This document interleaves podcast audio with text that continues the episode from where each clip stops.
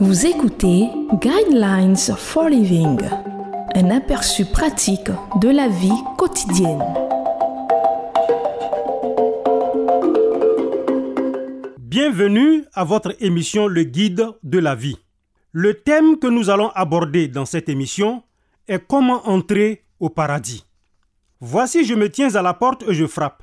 Si quelqu'un entend ma voix et ouvre la porte, j'entrerai chez lui, je souperai avec lui et lui avec moi. Apocalypse chapitre 3, verset 20. Si vous êtes invité dans un lieu où vous n'êtes jamais allé auparavant, vous serez immédiatement confronté à deux questions. Où se trouve cet endroit et comment puis-je y arriver? Aussi étrange que cela puisse paraître, la plupart des gens envisagent d'aller au paradis après leur mort, mais ils peuvent avoir des doutes sur la manière exacte de s'y rendre. Question. Si vous vous teniez à la porte du paradis de Dieu aujourd'hui, que vous frappiez et qu'on vous demandait pourquoi devrais-je vous laisser entrer? Que direz-vous?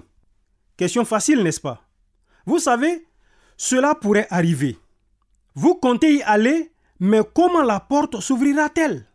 Certains croient essentiellement que leur bonté est la clé.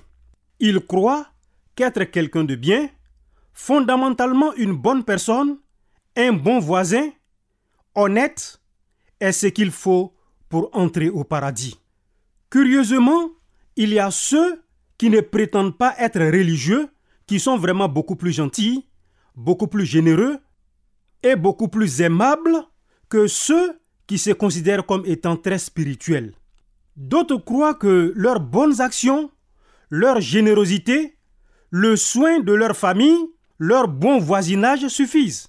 C'est un peu une extension du premier argument.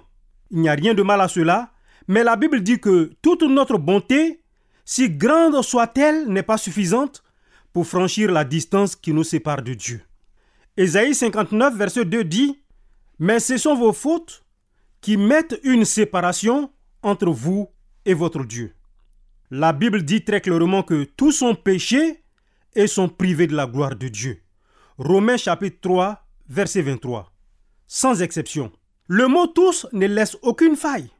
Encore une fois, la Bible dit, Jésus nous a sauvés.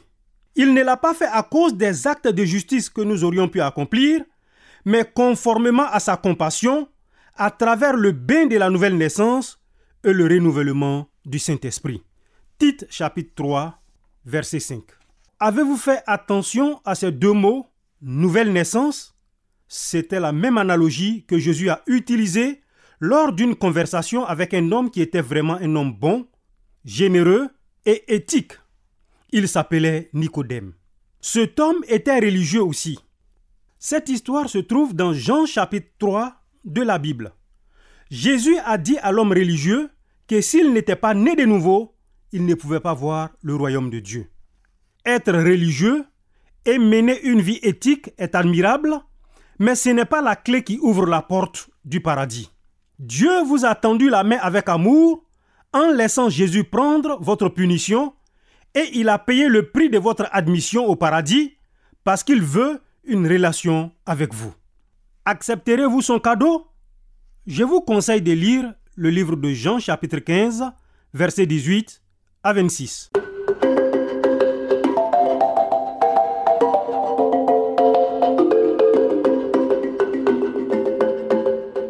Vous venez de suivre Guidelines for Living. Pour en savoir plus sur l'émission, veuillez contacter la station que vous écoutez.